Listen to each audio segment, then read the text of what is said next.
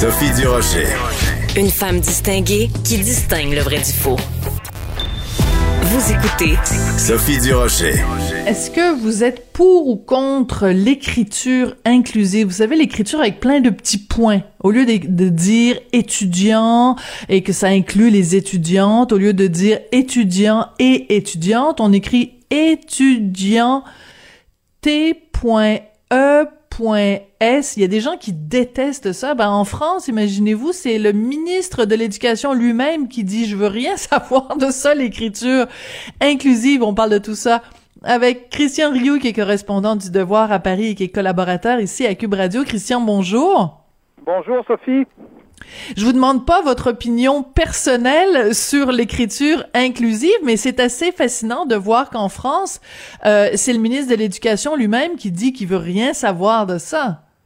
Oui, oui, absolument. Ben, écoutez, ça fait un certain temps qu'en France, il y a un débat autour de ce qu'on appelle euh, l'écriture inclusive. Hein.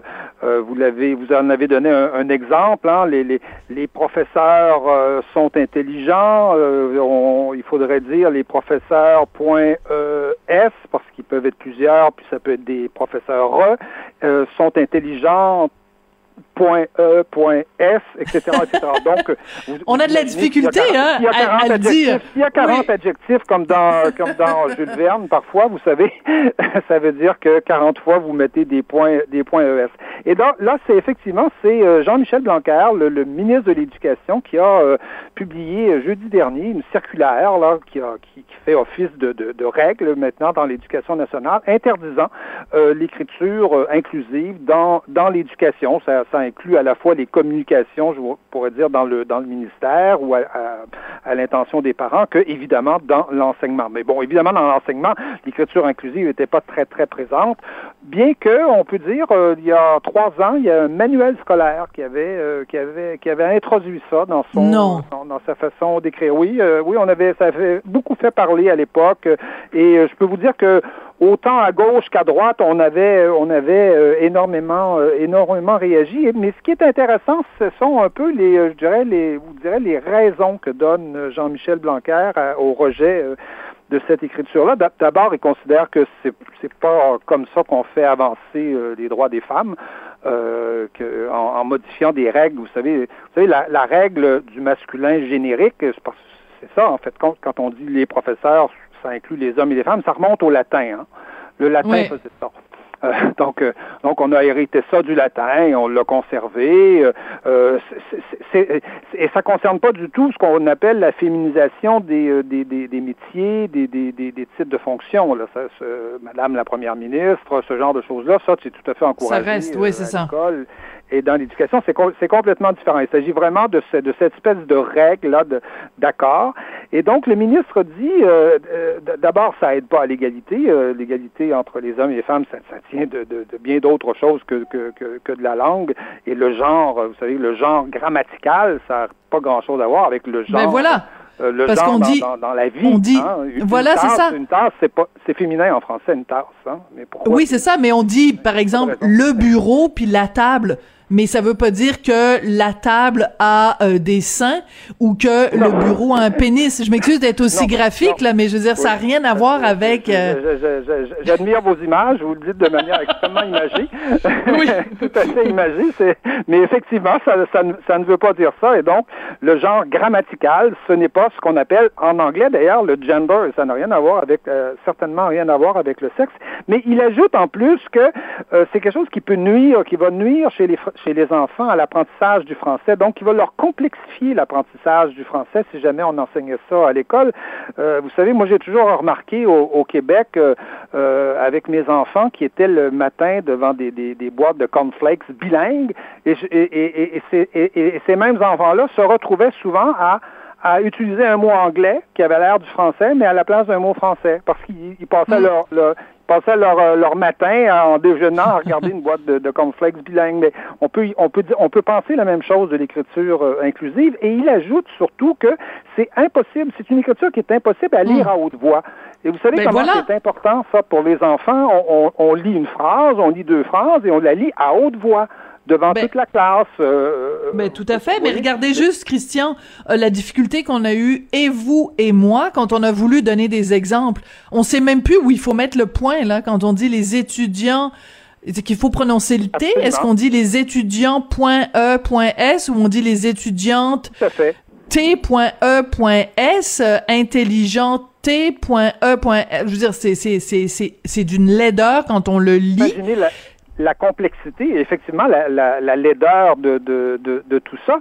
Et imaginez, euh, et Jean-Michel Blanquer donne cet exemple-là, imaginez des enfants qui ont déjà des difficultés d'apprentissage ou par exemple des enfants dyslexiques euh, qui vont se retrouver devant, devant une espèce de complexité euh, linguistique absolument, d'ailleurs, absolument inutile. Euh, écoutez, on a hérité une règle qui, qui, qui- qu'on a hérité du latin. Euh, bon, euh, euh, voilà, c'est, c'est, c'est, c'est, c'est la règle. Et, et, et essayer de penser qu'on va faire évoluer une langue comme ça par des réformes radicales, c'est relativement, je pense, utopique. Et d'ailleurs, euh, vous, vous le dites vous-même, je, moi, je connais pas, je connais pas de gens, de, de personnes qui sont capables d'écrire un texte un peu suivi, un peu long de cette façon-là. J'ai des amis, moi, qui qui défendent l'écriture inclusive. Hein. J'en ai Ah des oui? amis à qui- oui, oui, on s'écrit de temps en temps. Et, euh, et, et, et, à chaque fois, à chaque fois que le texte est un peu long, euh, la personne qui m'écrit euh, euh, pratique son écriture inclusive pendant euh, bon deux, trois phrases, un paragraphe, deux peut-être, et après, après ça disparaît. Après, Mais non, ça- c'est ça- ça n'ex- ça, ça n'existe plus. Et après, euh, elle se fatigue de dire les professeurs ou et les professeurs, euh, etc., etc. Et, et, et donc, quelle est la règle après? Si on établit au début d'un texte que ça, c'est la règle, que, vaut une règle qu'on n'est pas capable d'appliquer et qu'on n'est pas capable de, de, de suivre euh, finalement Donc, Et, euh, et- voilà. et cas, j'ajouterais, si je peux me permettre, euh, Christian, parce que c'est ça qui est le fun de parler avec vous, c'est qu'on peut, euh, tu sais, on peut partir sur une chire comme on dit au Québec, puis réfléchir à voix haute. Il il y, a plein d'expressions où le féminin englobe le masculin. Je pense à, à quelque chose, je pense à un exemple. Les vedettes de la télé. Les Voilà. vedettes, vedette Ah. c'est féminin, Oui. mais féminin, euh, oui. Lepage, on va dire, c'est une vedette de la télé, c'est Oui, une star absolument. de la télé. Est-ce que Guy Lepage va dire, ben voyons, attention, moi je suis un homme, comment ça se fait que le féminin englobe le masculin dans ce cas-là? Voilà. Donc, on voit que c'est absolument pas relié au genre. Non, pas du tout. Prenez des expressions euh, militaires comme une sentinelle, euh, une estafette. Hein? Oui. C'est- des mots utilisés en général dans l'armée, donc des mots qui sont en général ou qui ont été jusqu'à maintenant en général appliqués à des hommes. Ouais. Et voilà, Sa Majesté. Sa Majesté. Eh ben oui. Sa Majesté le roi. Voilà. Son. Excellence, oui. qu'en français, le genre, essayez de dire que le genre grammatical en français a quelque chose à voir avec le, le- le genre dans la société ou le sexe, en- en- encore plus des gens. C'est faux. Ça, ça n'a ça n'a strictement, strictement rien à voir. Non, c'est vraiment, c'est, c'est vraiment très très particulier. Mais Oui. euh, je Oui. reviens, je reviens à, à- à notre euh, Monsieur euh, Blan- Blanquet, c'est ça, Blanquet ou Blanquer, on Blanquer, prononce oui. ça, Blanquer, ouais. Blanquer, Euh, oui. Je trouve ça formidable que euh, dans le pays justement de, de de de Molière, dans le pays de l'Académie française, que ce soit le ministre de l'Éducation qui mette le point euh, sur la table en disant, écoutez, euh, ça, ça ça suffit. Surtout que euh, vous nous dites qu'il y a une loi plus générale qui est aussi en préparation. Donc, on sent que euh, euh, euh, parmi les, autorités, disons ça comme ça, en France, il y a vraiment une, réticence. Oui, absolument. Il y a, une, vraie réticence là-dessus. Euh, y a, y a, co- comme, je, comme je vous dis, il y a, y a, y a, même, euh, il y a pas même, il y a même euh, trois personnes qui ont proposé euh, un projet de loi. C'est des, pro- ce sont pas des projets de loi qui viennent du gouvernement là, mais plus des initiatives personnelles d'élus de, de, de députés. Et euh, la semaine dernière, il y avait toute une journée consacrée au débat sur sur ça, où les députés, euh, les élus ont, ont échangé sur euh, sur sur cette question-là. Je vous dirais que euh, c'est surtout défendu à gauche et, euh, et à la gauche de la gauche, euh, Ouais. on- on pourrait dire. Donc, euh, les, les, no- notamment les Verts sont, sont assez euh, sont assez partisans de l'écriture inclusive. D'ailleurs, c'est assez amusant parce que euh, en France, on, on peut presque savoir quand on se promène en voiture, euh, en train, on peut presque savoir si une ville euh, euh, vote à gauche ou vote à droite euh, en regardant les panneaux sur les euh, sur les sur les sur les murs.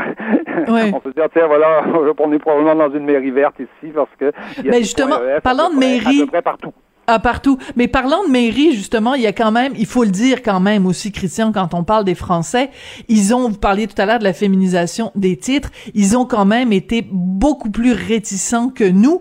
Et par exemple, en France, on dit la mère, on dit comment on dit la maire de Paris en parlant d'Anne Hidalgo, alors que nous on va dire la mairesse euh, Valérie Plante? Oui, mais ça, ça, ça, je vous explique pourquoi. C'est parce que souvent les mots ne veulent pas dire la même chose. Parce que quand on, si je, moi demain, euh, si moi je dis à mon à mon voisin euh, la mairesse, je parle de la femme du maire. Oui, je sais. C'est automatique. C'est automatique dans la tête des gens. Alors que chez nous, la mairesse, c'est euh, c'est pas la femme du maire, c'est euh, c'est le maire, mais euh, oui, mais le problème, le problème, vous répondrez une féministe 2.0. Comment se fait-il que le le qu'il y a un mot pour désigner la femme de? Je veux dire, normalement, cette personne-là n'a pas a, une existence propre, et cette femme-là, on ne devrait pas faire référence à elle en étant la femme de. Vous comprenez ce que je veux dire? C'est qu'il y a, il y a euh, tout un. Oui, oui, mais bon. Tout un discours sur le patriarcat aussi, là. Peut-être inscrit dans, dans, dans, vous savez, dans le dictionnaire depuis, euh, depuis quatre siècles, ou, euh, je, ou peut-être plus, ou je, j'en sais rien, et qui, et qui, et les gens les utilisent. Vous savez, quand, quand les gens utilisent un mot, ils se mettent pas à réfléchir, à se dire, est-ce que je suis de droite, est-ce que je suis de gauche, est-ce que, oui. est-ce que je suis pour ou contre le. Est-ce que je suis un gros macho ou pas? la langue, quand on prend un marteau, c'est un marteau vous savez, la langue, c'est un outil aussi. On, utilise un outil. On se demande pas si le marteau est sexiste ou euh, s'il a des préjugés euh, de classe ou, oui, oui, tout à fait. je ne sais quoi. Donc, donc c'est vraiment un débat. Euh, c'est vraiment un débat. ah oui, vraiment. en, en, en, France et, et, on s'affronte là-dessus. Et je vous dirais que l'opinion majoritaire est que je pense qu'une langue, ça évolue lentement et que effectivement, euh, il y a, y a peut-être de vieilles habitudes sexistes dans la langue, mais bon, elles vont changer, elles vont changer progressivement à mesure que la société va, va, va changer et que penser, penser à, réformer une langue comme, vous savez, à l'époque de la Révolution, on avait pensé faire, hein, avec le, le vous savez, on avait refait le, le nom des mois le nom des jours. Oui, oui, oui. Euh, les années, on commençait à l'an 1. Euh, vous voyez, on avait tout ça a disparu. Brumaire, je pense. Oui, c'est ça. Oui. Absolument. Tout ça est disparu. Et j'ai bien l'impression qu'il va, va arriver la même chose de l'écriture dite euh, inclusive. Bon, ben là, j'ai commencé en disant, je vous demanderai pas votre opinion sur l'écriture inclusive, mais je pense qu'on vient de la savoir. Ben, vous l'avez, oui. vous souhaitez que ça disparaisse le plus vite possible, Christian. Et oui, là-dessus, je, pense que c'est utopique comme comme comme projet. C'est un peu, c'est un peu. Vous savez, la langue, c'est pas ça. La langue, c'est une longue accumulation. C'est des strates qui s'accumulent les unes après les autres. Les les femmes vont, les femmes sont actives dans la société. Elles jouent un rôle important. Elles vont tranquillement marquer la langue. On, on verra comment. Ça va se passer. C'est intéressant. Écoutez, euh, on, on, on, célèbre euh, ces jours-ci euh, le, le une journée anniversaire. Donc, c'était il y a 40 ans que François Mitterrand a été élu. Pourquoi c'est si important et pourquoi ça donne lieu à autant de, de discussions en France? Oui, c'est écoutez, le 10 mai, oui, c'était l'élection de, de, de, François euh, Mitterrand. C'est François Mitterrand a été le, vous savez, le premier euh, premier président de, de gauche de la de la Cinquième République. Hein. C'était euh, ça a été un moment absolument marquant. C'est un peu, je pense qu'on pourrait comparer ça à l'élection de René Lévesque euh, chez nous. Absolument. Même si les, questions euh, euh, sont, sont, différentes, là, chez nous, la question nationale, en France, c'était pas ça. Mais oui, je pense que ça se compare à l'élection de René Lévesque. arrive là, avec François Mitterrand, une nouvelle génération aussi, qui était plus celle du général du général de Gaulle, ni, de, ni de Giscard d'Estaing. Mitterrand va arriver avec un certain nombre de, de, de réformes. Hein. Une des plus symboliques, là, c'est l'abolition de la peine de mort. Euh, il va euh, il va légaliser les, les, les, radios et les télévisions mhm. euh, libres, ce qu'on appelait les radios libres à l'époque, parce que vous savez qu'en France, il y avait le monopole de l'ORTF, donc il y avait deux chaînes de télé. en fait, il permettait la radio privée, quoi. Absolument. Il permettait la radio privée. La seule radio privée qui était, euh, c'était, c'était RTL, hein, installée, euh, installée au Luxembourg, justement, parce que là, c'était permis. Oui. C'est donc, fou. Euh, donc, voilà. Et, et le, personnage aussi, hein, François Mitterrand, c'est un personnage, vous savez, qui a, qui a, vécu la guerre, qui a, qui a traversé toutes les époques, un personnage qui était, dont la vie est évidemment très controversée, mais personne nie le fait, je pense, aujourd'hui, surtout quand on compare à ses successeurs, que c'est quelqu'un qui avait l'envergure d'un chef d'État. C'était c'est quelqu'un une très grande culture déjà. Oui. Oui, quelqu'un quelqu'un d'une extraordinaire culture, mais aussi quelqu'un de de, de, de, de, de controversé. Vous savez que Mitterrand arrive euh, au pouvoir avec un programme commun en 81, un vaste programme de gauche, il veut tout privatiser, euh, et il arrive, il arrive dans une période économique très difficile. Il va se retrouver au bout d'un an, un an et demi, avec 10 ou 12% d'inflation, et il va hmm. devoir là faire en 83. Donc vous voyez que c'est pas c'est pas long. Hein, élu en 81, en 83, il fait ce qu'il appelle un tournant libéral. Et là, aussi bizarrement que, que, que, ça puisse paraître, les socialistes vont devenir les, les chantres de, euh, des privatisations. Euh, les chantres du, du libre-échange, notamment au sein de, de, de, de l'Union européenne. Euh, ils, vont, ils vont défendre l'euro, ils vont défendre Maastricht, justement, parce qu'ils veulent défendre le, le, libre-échange. Et ils vont être les chantres des libertés individuelles, alors que la gauche, traditionnellement, vous savez, on l'associe plutôt aux ben oui. libertés euh, collectives, hein, à ce qui fait... Ben, C'est-à-dire qu'un plus grand poids de l'État, pas un moins grand poids de l'État, oui. Oui, oui, absolument. Et donc, et donc, le, et donc va s'opérer une espèce de métamorphose de la gauche hmm. et euh, je vous dirais que là apparaît aussi le, le, Mitterrand un peu, un peu machiavélique. Hein. C'était un grand lecteur de, de, de Machiavel. On l'appelait le Florentin d'ailleurs, euh, euh, hum. François Mitterrand. Et, et, et, et, là va apparaître dans le paysage politique le Front National. Le Front National qui fait en 1981, je vous, je vous dis le chiffre, au, au, au législatif de 1981, le Front National fait 0,18 donc, Alors que là, maintenant, voilà. maintenant, 40 ans plus tard, il y a des gens, euh, je regardais pas plus tard que la semaine dernière, quelqu'un qui prédisait qu'aux prochaines élections, euh, Marine Le Pen pourrait être élue si on faisait rien pour faire barrage. Ben, merci beaucoup de ce rappel euh, historique, Christian Rioux. Puis écoutez, je, je, je, suis, je suis avec vous. Moi, je suis équipe Christian, là, pour l'écriture inclusive. Là, je trouve ça absolument horrible. et insupportable et surtout illogique. Et pourtant je suis une femme et je suis féministe mais je trouve que c'est vraiment euh, totalement inutile et, et, absolument. je, pense que l'important c'est qu'on en débatte c'est qu'on en débatte voilà. Ben oui. ces facettes. Oui. Oui puis en, France on aime ça les débats. Merci beaucoup euh, Christian Rioux. Donc ben, euh, vous êtes correspondant du Devoir à Paris et collaborateur à différentes émissions. En fait, je vous ai en garde partagé avec mon mari Richard. oui, c'est ça. Je me plains pas. J'ai une chambre, euh, une chambre chez les deux, quoi. voilà, c'est ça. Exactement. Merci beaucoup, Christian.